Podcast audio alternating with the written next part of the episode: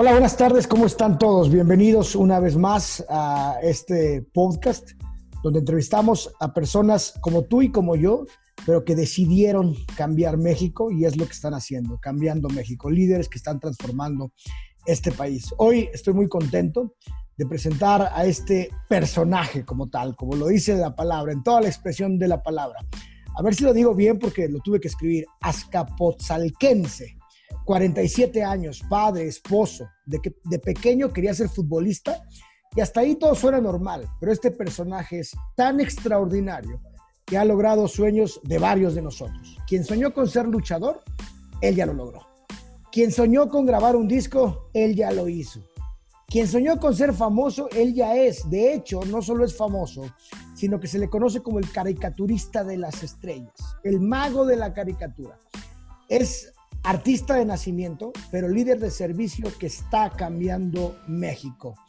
Eh, Josué Fernando Flores, dibujín, bienvenido. ¿Cómo estás, Fernando? Muy buenas tardes. Gracias por acompañarnos en esta entrevista.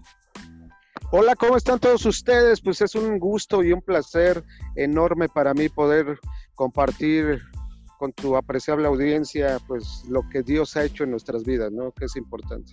Muy bien, muy bien. Oye, no mencioné a propósito, porque quiero entrar más adelante eh, en eso, que hoy estás impactando todos los días la vida de cientos o miles de chavos que están pasando por diferentes situaciones difíciles, estás impactando a muchas, a muchas personas. Pero cuéntame, ¿quién es Fer? ¿Quién es Dibujín? ¿De dónde vienes?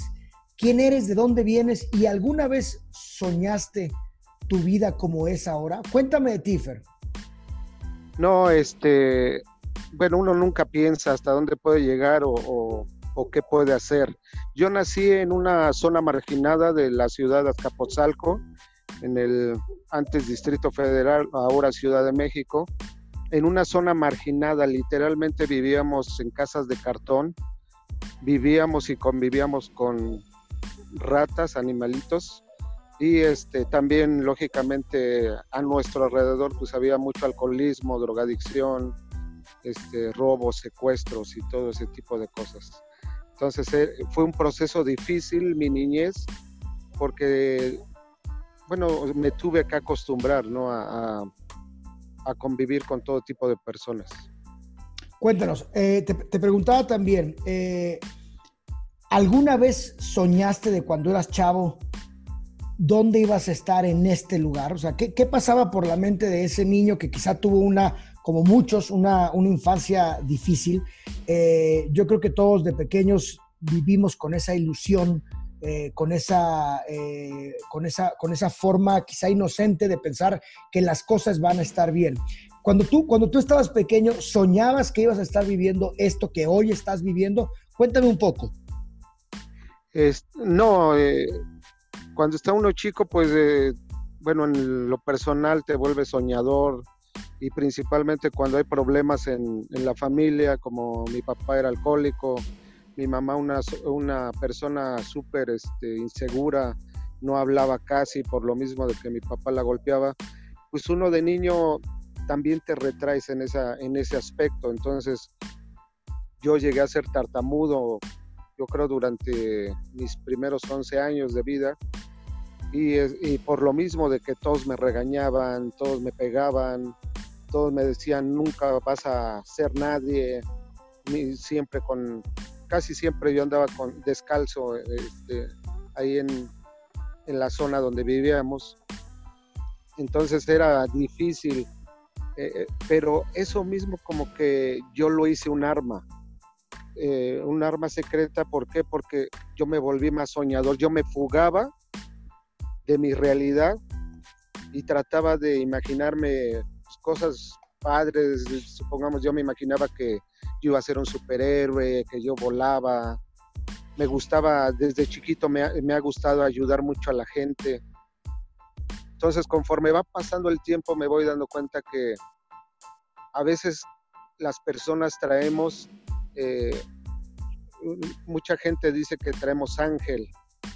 ¿Y por qué lo digo así? Porque la vida es tan difícil, pero también tan padre y también poniéndole en manos de Dios es increíble porque Dios mismo acerca gente que te puede ayudar. Entonces, en medio de toda esa tempestad que yo vivía, aún mis papás, mi, mamá también me hacía fugar. Imagínate este, con mi papá alcohólico las 24 horas. Ella, el poco tiempo que, que estaba con nosotros, pues nos trataba de abrazar y de contar cuentos, de, de crear también mundos maravillosos para que no eh, nos encerráramos en esa tragedia ¿no? que vivíamos de pequeños, tanto mi hermana como yo. Entonces, eso también fue parte importante, ¿no? De, no volverse eh, a lo mejor más enojón o más áspero, porque yo en, un tiempo de la adolescencia, cuando empiezo a entender las cosas de que no me tengo que dejar, que no tengo que dejar que me siga pegando mi papá, pues llega uno a pensar tontamente de que yo en aquel entonces pensaba en matar a mi papá cuando fuera grande. Entonces, era eran situaciones difíciles que, que simplemente dejaba yo guiar por lo que yo pensaba, ¿no? Pero cuando llegan esas gentes que vienen a fortalecerme y vienen a darme armas para poder pelear en la vida, lógicamente uno puede lograr cosas increíbles, ¿no? Wow. A ver, a mí me, encantó como lo mencionas. Eh, todas esas dificultades los hice una, un arma secreta. Eh, aquí aquí la, te, quiero hacer un planteamiento. Creo que muchas veces, eh, primera pregunta sería, eh, ¿era arma secreta porque no se lo contabas a los demás? ¿O era arma secreta porque te hacía sentirte, sentirte único? ¿Por qué pregunto esto? Porque dices, me volví soñador. me imagino que, que, de pequeño tú tenías, justo pensabas en estas cosas o vivías quizá esta, esta futura realidad ¿Cómo le hace a alguien para que esos sueños y esa arma secreta, esa arma que quizá, y, esa sería la primera pregunta, le platicabas a las demás personas, ¿cómo le haces para llevarla a la práctica? O sea, ¿cómo, cómo alguien o en qué momento o con qué decisión de ser un niño que soñaba con salirse de esa realidad, que tenía esa arma secreta, logra utilizar esa arma secreta y que esos sueños se vuelvan realidad y se vuelva el cambio que hoy estás viviendo? ¿Cómo alguien hace eso? Eh, e, esa pregunta es importante y nadie me la había hecho. Y, de verdad, este, cuando tú empiezas a soñar, supongamos, la gente te dice, tú no puedes, tú nunca vas a lograr ser nadie, pero en tu pensamiento tú te vas fortaleciendo y, piensas lo contrario. No, yo soy un superhéroe y yo voy a volar. Wow. Yo creo que eso va, va fortaleciendo tu mente y tu espíritu a tal grado de que tú te lo crees. Wow. Entonces, cuando tú logras impactar el corazón de la gente, bueno, eso es lo que a mí me ha funcionado, lo que me funcionó de chiquito, que es lo que me, preguntaste, yo trato de hacerlo con los chavos de hoy, los chavos que me dicen, amigo, me quiero suicidar, yo ya no tengo fuerzas, les empiezo a tratar de bombardear su mente y su corazón con eso. ¿Con qué? Con simplemente que piensen lo que, el potencial que hay en ellos. Entonces, la idea es que cada uno de nosotros descubra el potencial que tenemos dentro. Algo que me impactó mucho, eh, yo soy cristiano, y empecé a conocer de Dios ya grande, después de los 25 años, pero cuando entiendo eh, el concepto de una palabra que dice la Biblia que cuando venga el Espíritu de Dios tendrás poder, entendí que todos somos como superhéroes. Dios nos creó con un potencial increíble. El problema de cada uno de nosotros es que no creemos eh, en qué estamos hechos o cómo fuimos formados. Por eso la mayoría de la gente duda o, simplemente no, no puede eh, entender esa parte. Pero cuando tú entiendes que vienes de un ser superior y que nos, fue, nos, nos dice que somos semejantes a Él, fuimos hechos semejante a su imagen, logras entender que puedes lograr cualquier cosa. Y a lo mejor todos tenemos nuestros límites, pero yo creo que lo importante de cada uno de nosotros es llegar al extremo y llegar al máximo de lo que podamos dar, ¿no? Que es lo importante.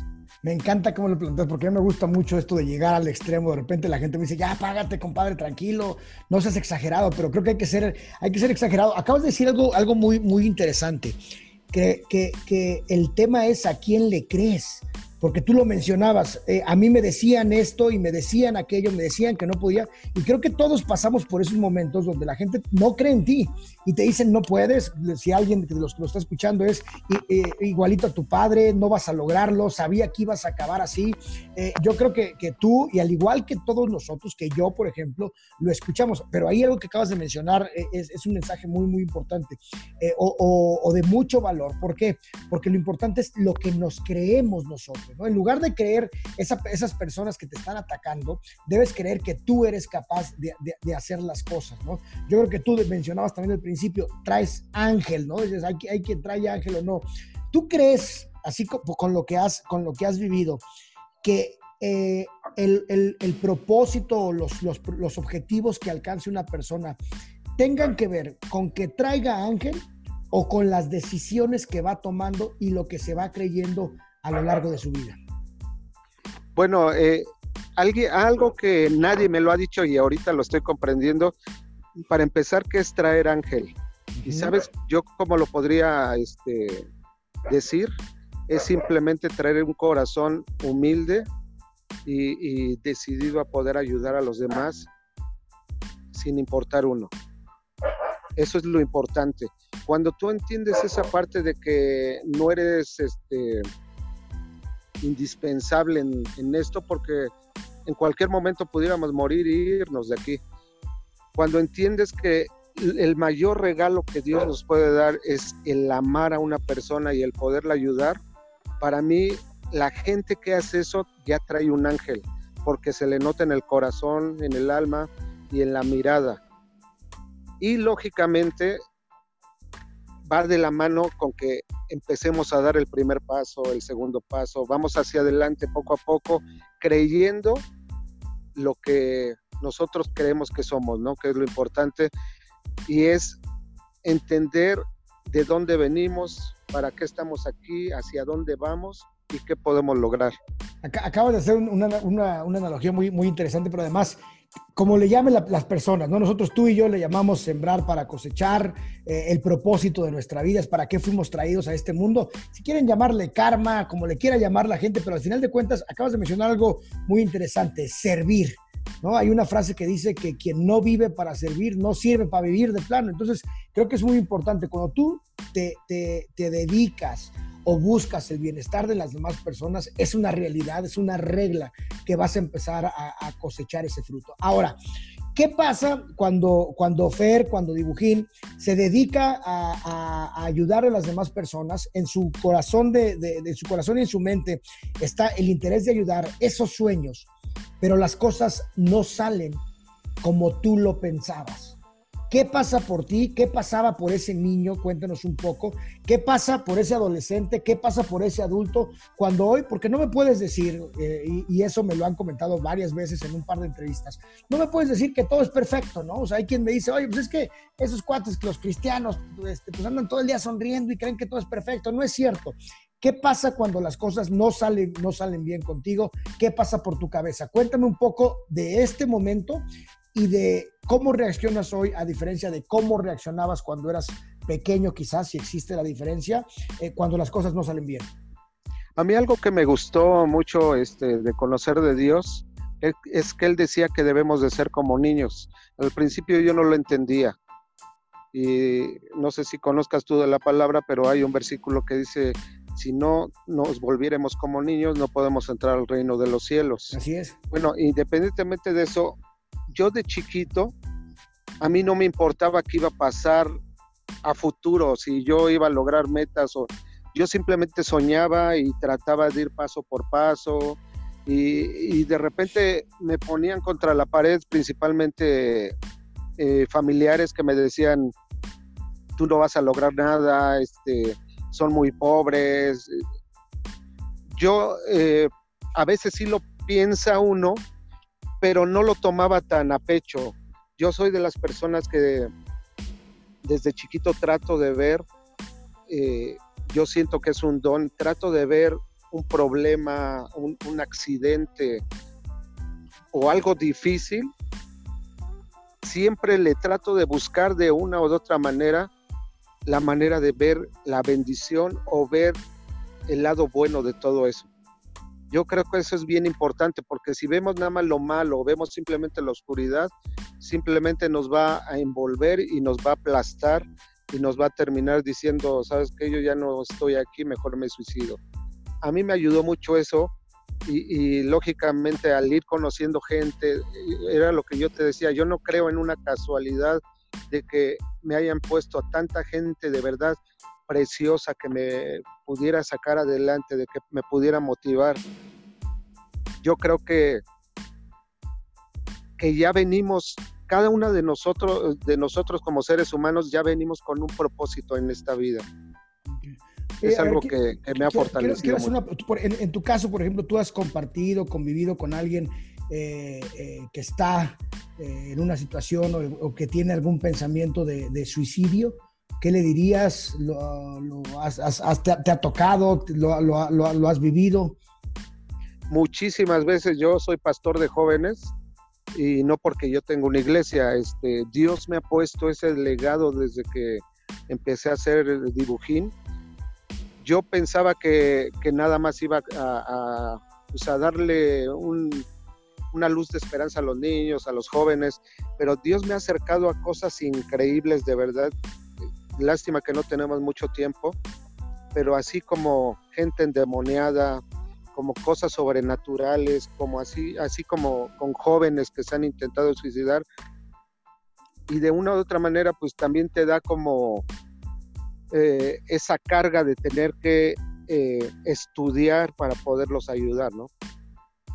Y pues siempre con el proceso que te da la vida también pues les puedes dar un consejo a través de, lo que te ha pasado y para que también ellos tanto se puedan fortalecer como puedan, no, eh, cuando les llegue a suceder algo, no lo tomen tan a pecho. ¿no? Oye, me voy a permitir recordar una anécdota que, que, me, que me, platicabas en la, en la, en, la, entrevista anterior, en la entrevista que te hicimos hace un, hace un par de semanas. Eh, me platicaste que de chiquito te crucificaron, Fer crucificado. ¿Ok? Entonces, ¿cómo un niño que crucifican ahorita me cuentes la historia para los que lo están escuchando. ¿Cómo logras ver algo bueno en eso? ¿Qué pasa ahí? A ver, ¿cómo, cómo es posible eso? Cuéntanos un poco la historia y luego cómo ves algo nuevo. No sé, eh, fue algo muy chistoso porque aunque yo no conocía de Dios, yo era católico y pues uno va nada más a misa los domingos y es el único día que vas y a lo mejor ni vas todo el año, ¿no? Este, algo muy chistoso que, que me gustó mucho la vida de Jesús. Okay. Entonces, desde los cinco años, pues yo quería ser Jesús. y más como yo te digo, más como yo te digo, yo quería, a mí me, yo, yo era muy soñador, entonces agarraba una viga así de las vigas que hay, de las que ponen para construcción, porque eran vigas pesadas, era una viga de seis metros. Yo la empezaba a arrastrar así en toda la comunidad. Bueno, te estoy hablando este, como en, era como un, ahí donde yo vivía era como un campo de fútbol en medio y alrededor eran casas de cartón. Okay. Entonces imagínate a mí este, arrastrando esa viga eh, alrededor del, del, campo de fútbol y ahí este, haciendo las tres caídas y haciendo mi drama, ¿no? Ok. Y pues todos, todos me, me notaban, este, han de, haber dicho, pues, este chavito está loco.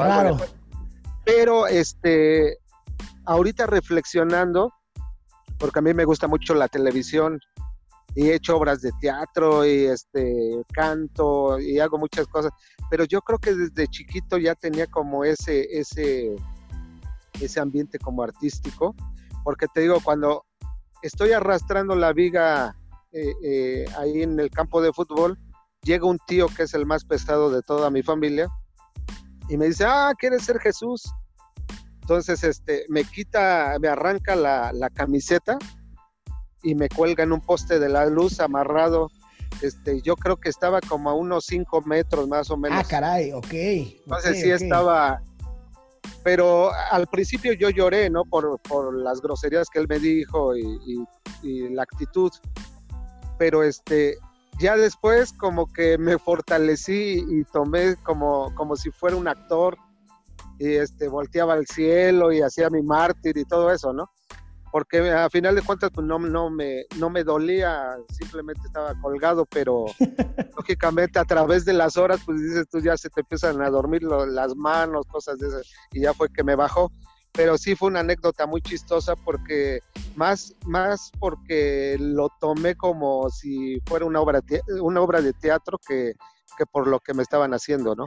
Oye, pero parece, me parece increíble y me parece algo, algo extraordinario. O sea, te estabas crucificado y lo tomaste como, como una obra de teatro. Entonces, creo que, creo que ratifica algo que quizá hayamos escuchado por muchos, por muchos lugares, que la realidad no es el, el, problema eh, o, o, lo que nos pone triste, eh, no necesariamente es la circunstancia, sino cómo la tomamos, ¿no? En esta época de crisis hay quien ya está desesperado, quien ya no aguanta, pero creo que ese es un claro ejemplo que pareciera cómico hoy, pero no me imagino yo a los cinco años crucificado cinco metros ni ahorita, pero pareciera cómico, pero creo que tiene que ver con eso, ¿no? Con cómo tomamos las cosas. Y de repente a nosotros se nos vuelve complicado, que hay quien dice que nos ahogamos en un vaso, vaso de agua, hay quienes hoy en casa se están quejando porque eh, se descompuso el refri, compadre, tenía refri, ¿no? O sea, hay quien no tiene X, quien no tiene, quien no tiene, quien no tiene nada, ¿no?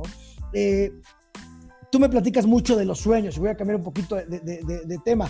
¿Hay algún sueño que no hayas alcanzado todavía, Dibujín? Sí, eh, tengo muchos sueños. Una vez eh, quiero decirles a mis amigos que nos están viendo o, oyendo, quiero decirles que una vez una persona muy importante me dijo esto y quiero que lo guarden en su corazón. Cuando tú dejes de soñar, se acabó todo. Entonces, yo día con día estoy soñando, estoy tratando de crear, estoy... Te pongo un ejemplo. Eh, yo eh, he dibujado durante 30 años y uno de mis sueños, pero fíjate, de una u otra manera, yo estoy caminando hacia él, pero también no lo he acelerado. Entonces siempre le pido dirección a Dios, Señor, ¿qué hago? Es hacer la caricatura más grande del mundo en el Zócalo. Es uno de los sueños. Conlleva, lógicamente, traer mucha gente, conlleva este, traer patrocinadores, porque es también mucho dinero entonces son muchas, muchas cuestiones que, que de todos modos yo las voy analizando, las voy analizando y voy tratando de crear en mi mente cómo sería eso. Ese es uno de los sueños, supongamos. Ok, ok, ok. Uno de los sueños, estoy haciendo dos libros. El primero, y, y, y de verdad esta pandemia, y te soy sincero, la economía no está muy bien en la casa. Yo gano, yo gano bien. El problema es que mientras yo esté encerrado no tengo muchos recursos en donde poder este, generar dinero. Pero ahorita me dio la oportunidad este, este tiempo de estar encerrado para empezar a hacer el libro de mi testimonio, en donde voy a narrar todo esto que estamos comentando. Y aparte estoy eh, haciendo otro libro en el cual yo yo voy a enseñar a dibujar voy a enseñar un poco de ciencia y voy a enseñar valores por medio de la palabra de Dios. Wow, wow, me sorprende porque a, ver, de la mano. Pero creo que esto, creo que esto va más allá de, de, de, la pregunta que yo te hacía. ¿En qué sentido? ¿no? Estas preguntas son preguntas que, que, les hemos hecho a la audiencia. ¿Qué, qué le preguntarían a, alguien eh, que admiran, a, alguien eh, que, como, que, como ustedes quisiera, quisieran ser? Y, y esto que tú me planteas, creo que al final de cuentas termina siendo un estilo de vida. Si te das cuenta, no sé si lo habías analizado, es de chiquito me hablas, tengo muchos sueños, pero sigue soñando, pero no nada más se queda en el sueño, sino tu estilo de vida es aterrizarlo en que las cosas sucedan hacer que esos sueños y de repente nosotros podemos tener grandes ideas y por las mentiras que nos creemos, decías tú también hace rato, eh, y, estoy tratando de hilar las ideas que hemos venido comentando, las mentiras que nos, creemos, que nos creemos nos van obstaculizando el que alcancemos esos sueños. Lo que me acabo de decir es extraordinario. Tengo, sigo soñando, tengo muchos sueños y otro ejemplo que creo que es, es, es muy útil para las personas eh, que, nos, que nos pueden estar escuchando ahora es, la, tú estás planteando un ejemplo, la situación económica no es extraordinaria, quizá no es holgada. sin embargo, de esa situación, como cuando estabas crucificado, que dijiste, voy a empezar a practicar para cuando, sea, para cuando salga en la televisión, que por cierto sales en la televisión también, ahorita me dices, oye, no está la situación económica bien, pero me está dando oportunidad para, estas otras cosas. Entonces, creo que esto es una enseñanza de vida, es, una experiencia de vida eh, que, debemos utilizar, que debemos utilizar todos nosotros, ¿no? Ahora, eh, ¿qué, ¿qué recomendación eh, con, estos, con estos sueños, con esta vida de estar soñando y estar haciendo que las cosas sucedan, ¿qué recomendación le, darías al Fer, al dibujín, que, no sé si necesariamente son las dos personas, Fer como persona y el dibujín, el personaje público, porque al final de cuentas eres un personaje público que muy conocido. ¿Qué, ¿Qué recomendación le darías a cada uno cuando tú tenías 25 años y cuando tenías 35 años? Pues es la, es la misma recomendación. Yo, este, bueno, desgraciadamente la, gente piensa que porque te pones una máscara te vuelves otra persona y no, a final de cuentas, yo soy el mismo con la máscara o sin la máscara. El problema, más bien no el problema, sino el anzuelo pongo yo es el personaje para que la gente pueda conocer el, el potencial que hay dentro de ellos. Entonces, este, la recomendación es la misma, es eh, seguir soñando, seguir creando. Nosotros fuimos diseñados específicamente para crear nuestro futuro. Lógicamente, debemos de, como tú lo dijiste, de, ir eh, viendo la manera de que todo se vaya eh, cuadrando para que todos tus sueños se hagan realidad. Entonces, lógicamente, ir, ser, ser perseverante, así como todos ustedes, amigos y amigas, tienen dudas, a veces me viene la duda, me viene el desánimo, pero yo tengo, bueno, siento que tengo una bendición muy grande, porque cuando estoy desanimado o simplemente a veces no quiero despertar, que digo, hoy es un día tan oscuro, ayer fue un día tan oscuro, que a veces digo, yo voy a, hoy voy a estar en la cama, o sea, no quiero estar, no quiero hacer otra cosa más que estar en la cama pero a mí me pasa algo muy chistoso. A mí me dura dos horas por mucho. ya te la sabes. Depresión. Entonces me empiezo, ¿sabes cómo me animo? Volviendo. Muchos dicen que no hay que voltear para atrás. Y yo les diría que a veces sí debemos de voltear para atrás. Entonces a veces volteo en lo que hice el año pasado, volteo a cuántos chavos he ayudado, volteo cómo Dios me ha bendecido en, ahorita poder no tener nada y de repente estar premiado ante personalidades increíbles, este, voltear para atrás y, ver que yo no sabía hablar y, de repente estoy en televisión, en, en TV abierta, estoy en hoy o estoy en otro canal. Entonces son cuestiones que tú dices, esto es increíble y el ser humano tenemos que aprender de todas esas cosas, ¿no?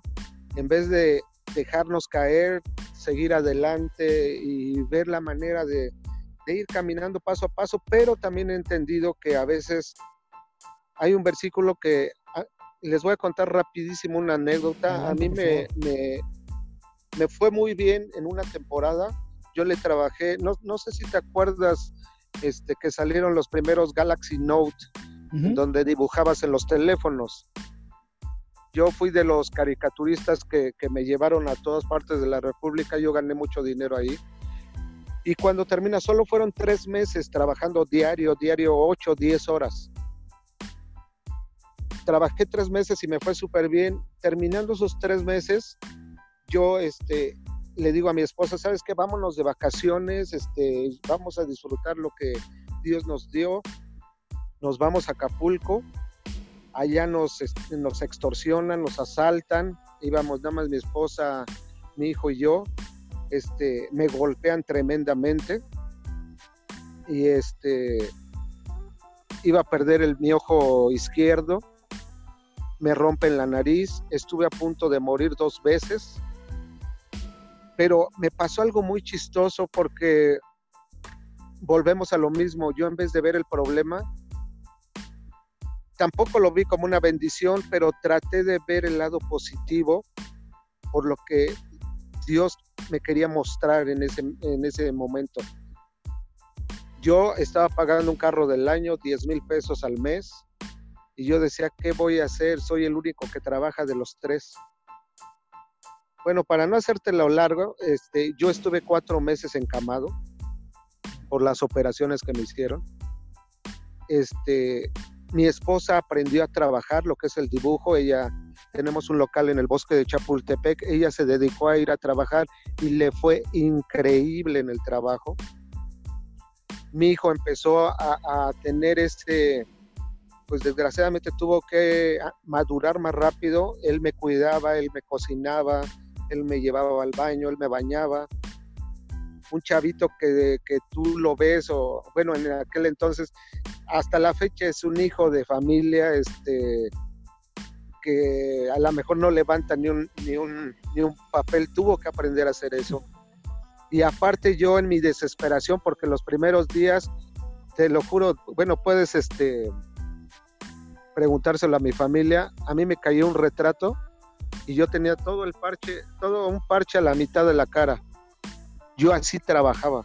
En la cama, este, nada más me, me inclinaba un poquito y con un ojo empezaba a dibujar por la necesidad, pero llegó un momento en que, en que leyendo la palabra Dios vi un versículo y clarito sentí como Dios me lo decía, porque en mi desesperación este, lo entendí, que me dijo, estad quieto y ve mi salvación. De ese momento mi mente cambió y dije, ¿sabes, ¿saben qué? Yo simplemente me voy a dejar apapachar por todos y voy a disfrutar como mis vacaciones aquí en Camita y de verdad, de verdad, mucha gente que está a mi alrededor te lo puede decir, me llegaba dinero a la cama, me llegaban comidas, me llevaban este, fruta, increíble, así increíble. El carro se pagó los cuatro meses por una persona que nos ama mucho y, a mí me dijo, no te preocupes, yo pago estos cuatro meses del carro y ya cuando te repongas, pues síguelos pagando. Entonces, fue, fueron cosas que yo no me imaginé que pasaran. Pero como una circunstancia a veces nos da esas claves de la vida uno las tiene que aprender a veces en tiempos difíciles, ¿no? Tiene que ver, insisto, con la, con la, con la mentalidad y la disposición que tú tienes. No puedes frustrarte, puedes enojarte, puedes desesperarte, puedes tomar quizá la decisión, eh, tú lo mencionabas, de, buscar una salida fácil, me voy a echar unos tragos para poder olvidarme de que estoy aquí acostado, puedes quizá enojarte con tu esposa, con tus hijos, en fin, y, al final de cuentas todo tiene que ver con la forma en la que estás pensando, con la forma en la que tú decides enfrentar, enfrentar un problema.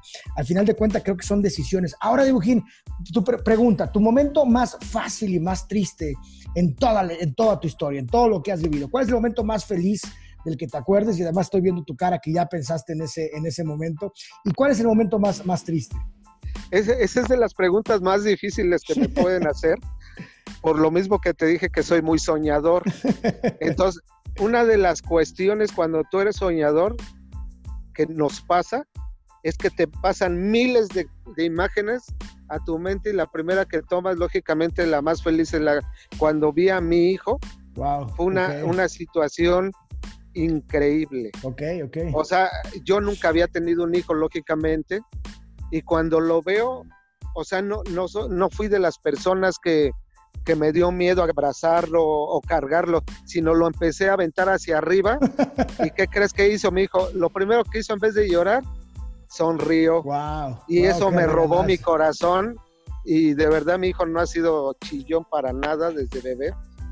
Entonces, este, ese es de los momentos más felices que he tenido, miles de momentos felices cuando me han premiado, cuando este, no, y cosas increíbles. No sé si a ti te comenté de, uno de los sueños que yo tenía de conocer a mi equipo del Atlante. Sí, sí, sí. Bueno, yo quería, yo quería jugar en ese equipo y el aplaudirme en los vestidores y el ver cómo fue Dios poniendo todos los medios para eso y ya grande y que mi hijo lo viera.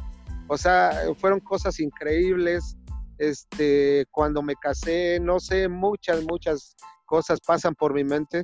Y lo, el momentos difíciles, pues este, el que te digo que estuve a punto de morir, más que morir, es, el ver a la familia cómo, cómo me veía y que literalmente los doctores les decían, si no les paro el sangrado en cinco minutos va a morir. Entonces, porque a mí, este, como me dieron de patadas este, en la cara, eh, me rompieron un, vaso sanguíneo que está en la frente. Ahorita se me olvidó el nombre y lo tenía en la lengua. Este, ese, vaso sanguíneo, eh, cuando me, me, después de que me operan de la nariz y me dan medicamento para que no se coagule la sangre y lo dejo de tomar, se dan cuenta que ese vaso sanguíneo sigue, sigue fluyendo. Entonces, haz de cuenta que todo eso fue nuevo para mí. Eh, yo empiezo a sangrar por la nariz y de repente a los no más de tres minutos sangrando me empezaban a salir coágulos. ¿Qué son los coágulos? Yo tampoco sabía que era un coágulo. Son como hígados de 10 centímetros por 5 más o menos, que se quedaban atorados en mi garganta y no me dejaban respirar. Me los tenían que sacar, meter la mano literalmente a la boca para sacarlos. Cada tres minutos me salía uno y seguía yo sangrando de la nariz. Fue un proceso muy, muy difícil. Ese sí, este, no quisiera acordarme, y te digo, no por lo que yo viví, sino el ver la cara de mis familia, de, mis, de mis hermanos, y, de verdad, este, pues nunca quiere uno que la familia viva eso, ¿no? ¿Crees que eso? Perdón, perdón, adelante, adelante. Y otra, y otra cuestión muy dolorosa, eh, mi hijo es, es el, se podría decir que es el de en medio, porque yo perdí un hijo antes de él y uno después de él. Entonces ya nos habían dicho que podíamos perder el, nuestro primer bebé, pero cuando lo pierdo, mi, esposa aborta en el baño y este dice que ella metió su mano pues abajo en, la parte de, su vagina y le cae el bebé. Pero el bebé tenía tres meses, o sea, no era muy grande, pero ya estaba totalmente, fue un impacto a mi mente y a mi corazón muy grande, porque haz de cuenta que era como, era como un extraterrestre, haz de cuenta. O sea, estaba formado ya total, ya los dedos, los piecitos, pero era del tamaño de 10 centímetros todo. Pero fue un impacto tremendo, de verdad no dejé de llorar tres días, porque sentía como un vínculo espiritual que de verdad no se lo deseo a nadie pasar ese proceso. Y eso que ya sabíamos que lo íbamos a perder, yo no pensé que me doliera tanto. ¿crees, que, ¿Crees que eso, esos momentos se puedan usar o tú los has usado para algo positivo? Pues siempre cada momento de la vida nos da una experiencia y, yo lo tomo igual como un aprendizaje y son cuestiones que nada más los guardas este, en el corazón, en tu mente y en tu corazón, pero ya no los vas a volver a vivir. Entonces yo siempre les digo a los jóvenes, hay que seguir creando momentos padres o aún los momentos difíciles, ver la enseñanza que nos va a dejar. Eso es lo más importante que yo he tratado de hacer y a mí me encanta, me encanta ayudar a la gente. Tratamos de ir a reclusorios, orfanatos, casas hogar. Eh, ahorita quisiéramos estar en los hospitales, pero es difícil por, pues, por todo el proceso que hay de, de todo esto, del cuidado de la gente, ¿no? Entonces también saber que, que no siempre podemos estar ahí, ¿no? Okay. Dibujín, yo te considero una persona exitosa, una persona, eh, cada vez que, he platicado contigo te conozco más, una persona que, alcanza ese, que ha alcanzado el éxito, y para mí el éxito es, es trascender, es impactar a las personas. El éxito no es un coche, no es un carro, no es un reloj, es trascender, impactar a las personas. ¿Cuál crees que sea el secreto de tu éxito, Dibujín? Yo creo que el secreto del éxito de cualquier persona es eso, saber quién eres tú, tener una identidad propia y lógicamente el amar a las personas. Yo he descubierto, porque muchas, muchas veces lo hemos hecho y lo he platicado con mi hijo y con, tengo una banda de, rock, un, grupo de jóvenes que también les comparto y que trato de que cada que hagamos eh, pues un ensayo, eh, explicarles algunas cosas que quiero que se les queden bien grabadas y es eso. Wow.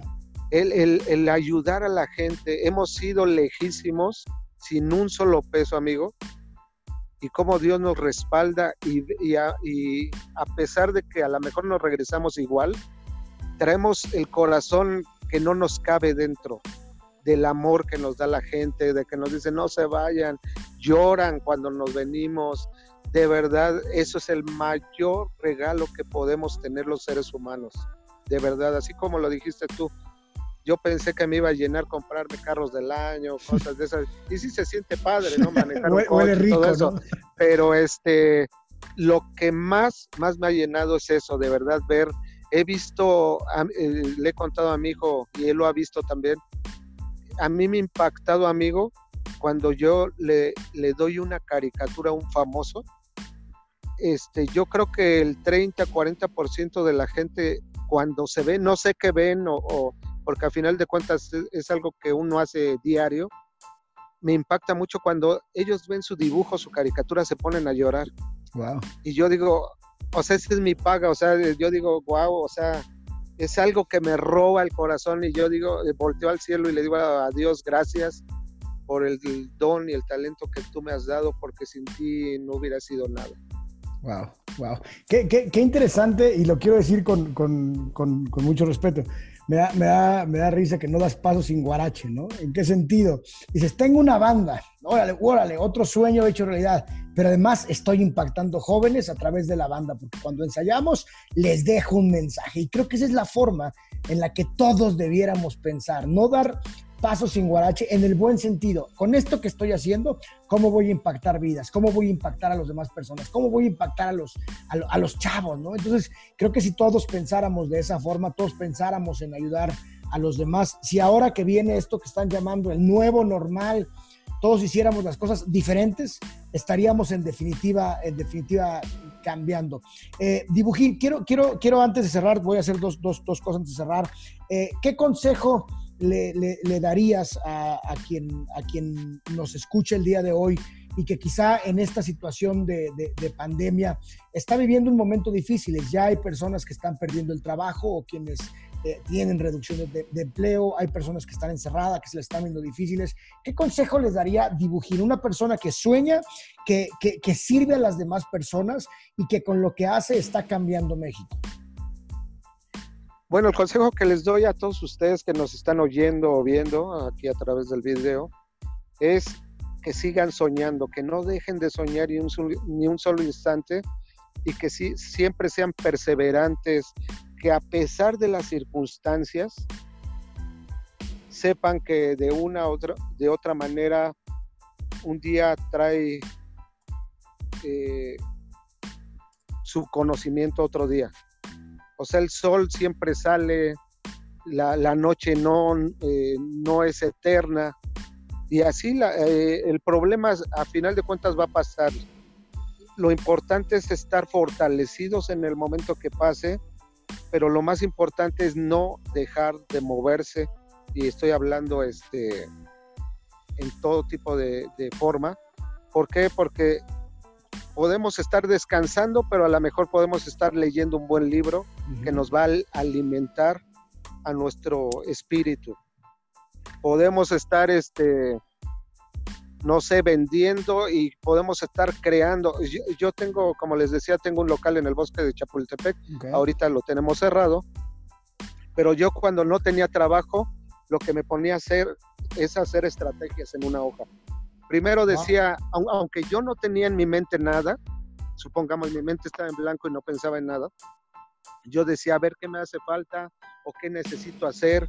Entonces empezaba a idear, a ver, este, en el show necesitamos esto, o vamos a, a me ponía a hacer un canto, o, o me ponía a hacer este, un cómic, o me ponía a hacer, eh, eh, me hace falta una cocineta integral, wow. pero yo la quiero diseñar aunque yo no la haga eh, físicamente, yo quiero diseñar mis cosas. Me, me, estás hablando Entonces, todo del, eso. De, ajá. Del momento en el que dices estaba en mi local sin, sin hacer nada, ¿estamos de acuerdo? Sin hacer okay, nada. Okay. Entonces, en lugar de eso, te pones a trabajar adelante. Perdón por interrumpirte. Así es. Entonces, de una u otra manera, tú también tienes que dotarte de armas para que puedas salir a pelear. Tanto en conocimiento, tanto este, didácticamente a la mejor. Entonces, tratar de que el menor tiempo posible sea desperdiciado, ¿no? Es lo importante. Y yo eso es lo que les podría dar, eh, motívense y principalmente, lógicamente, si todo lo ponen en manos de Dios, aquí está una persona que de verdad Dios lo sacó del lodo, a lo mejor no para ser un gran estrella, pero sí para cumplir todos los sueños que tengo y de verdad hoy te podría decir que soy me llevar a Dios, yo estoy feliz y agradecido porque hasta hoy yo he cumplido todo lo que he querido. Wow, hermoso, hermoso. Y creo que esto lo resumes en no te detengas, ¿no? No te detengas, tú siempre estás en movimiento. Retroceder, nunca rendirse jamás. Tenemos un canto, ojalá lo puedas oír. Ok. Está en, está en las redes sociales, está en ya sea Spotify, en iTunes. Mi disco se llama Lo mejor de mi vida y son cantos, son 10 cantos que han impactado durante mi vida y el proceso de mi hijo. Este, o sea, cada canto es una historia mía.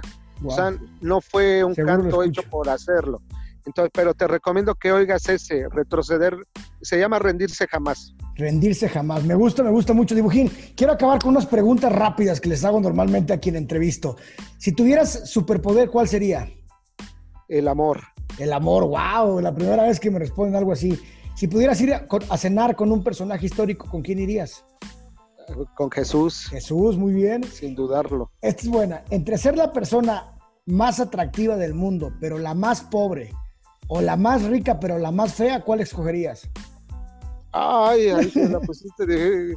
Entre ser la persona este, más, guapa, pero más, pobre. ¿Más guapo y pobre o rico y feo? Rico y feo. Eso, ya, muy bien, muy bien. ¿Sabes eh, por qué? Porque podemos ayudar miles de personas de verdad teniendo dinero y a lo mejor yo soy de las personas que de lo poco hago mucho. Entonces, este, yo creo que me redituaría mucho. Y feo, pues ya qué, ¿no?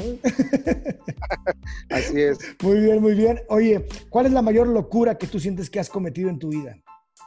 Pues esta de ser dibujín, porque aunque no lo crean, este, pues es un personaje que me lleva al extremo. no nada más es de venir a hablar. O sea, haz de cuenta que este personaje lástima que ya no te puedo contar el, proceso del personaje. Bueno, yo, ¿por qué nació Dibujín? La gente que no me conoce, yo fui luchador profesional porque mi papá y, mi abuelito fueron luchadores. Yo paso un momento muy difícil en la lucha libre y se los voy a contar rapidísimo si hay tiempo. ¿eh? Adelante, hay tiempo. Este, yo me estoy amarrando las zapatillas, ya estoy totalmente vestido como luchador. Yo en aquel entonces me llamaba Rafa Gazul mi papá también fue el Ráfaga Azul de los 60. Yo me estoy amarrando las zapatillas, ya nada más me faltaba ponerme la máscara. Y de repente oigo una voz que me dice, verdaderamente quieres esto para ti, impacta mi corazón y yo volteo como si alguien me hubiera hablado, volteo para todos lados. Y en ese momento, a lo mejor yo lo había visto siempre, pero en ese momento entiendo muchas cosas.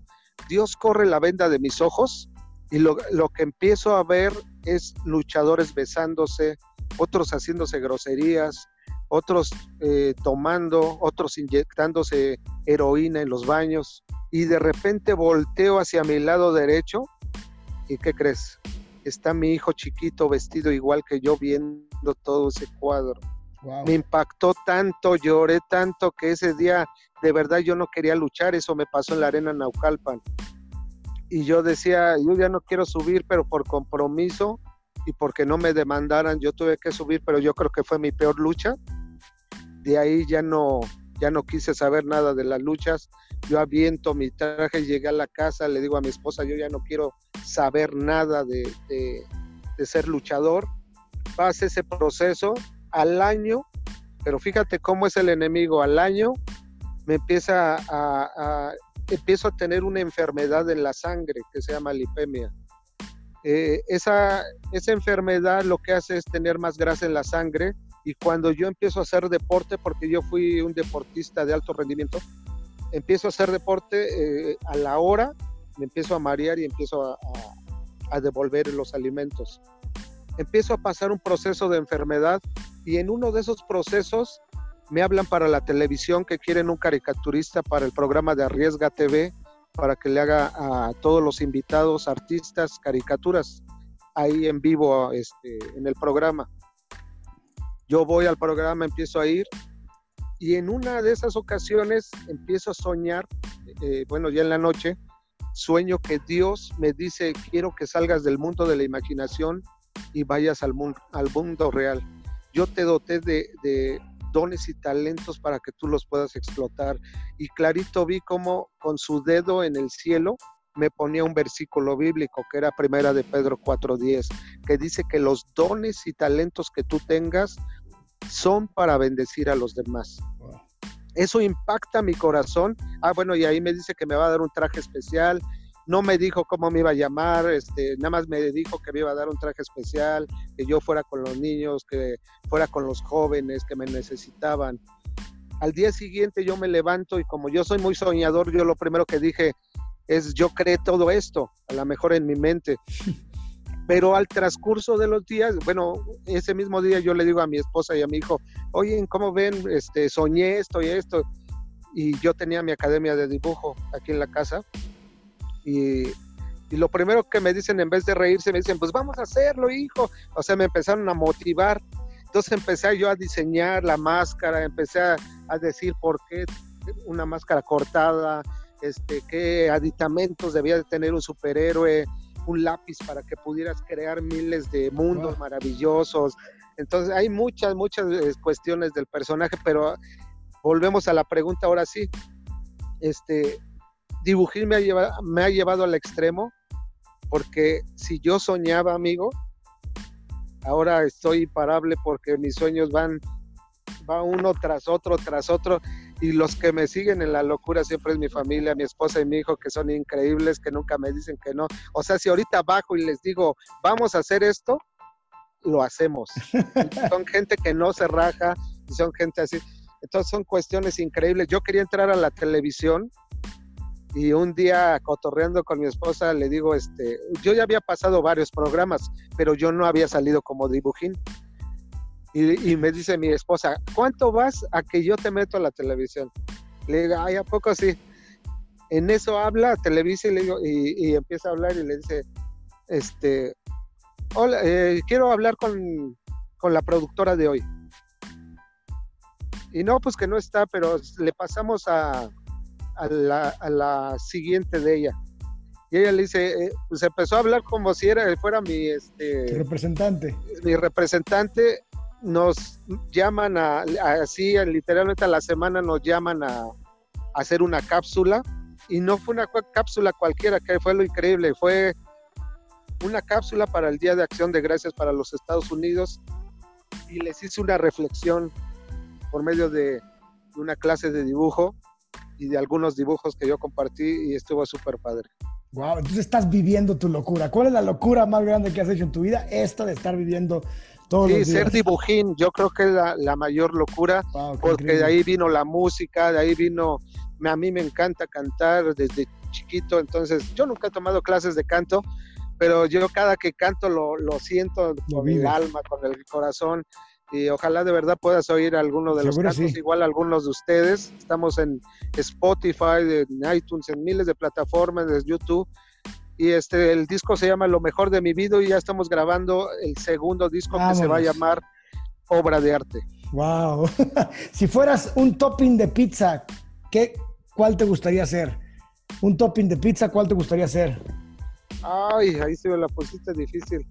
Para empezar, ¿qué es topping? La parte de, la parte de arriba, que si fuera un, un ingrediente de la pizza, ¿cuál te gustaría hacer? Ah, para mí lo más importante es este la carne. La carne. La carne le da un toque especial, yo creo, a cualquier pan, tortilla. Lo que sea. Si la carne, la carne está bien, es buena. Pues, te, vas a, te vas a ver deliciosa, ¿no? Lo que comas. ¿Preferirías viajar al futuro o al pasado? Ay, este, ¿qué crees que yo, por lo mismo de que soy muy soñador, me gustaría más ir al pasado que al pasado? Ok, ok. Por lo mismo de que yo a lo mejor hubiera pues a, ver, a lo mejor uno quiere componer ciertas cosas que hizo mal, ¿no? Ok. A mí me gustaría más componer cosas que, ir hacia el futuro. porque el futuro uno lo crea. Eso, chivo, muy bien, muy bien. Lugar para tus vacaciones ideales. ¿Dónde serían tus vacaciones ideales? yo soy mucho de, playa. Okay, y a mí me encantó mucho Puerto Vallarta o Playa del Carmen, Cancún.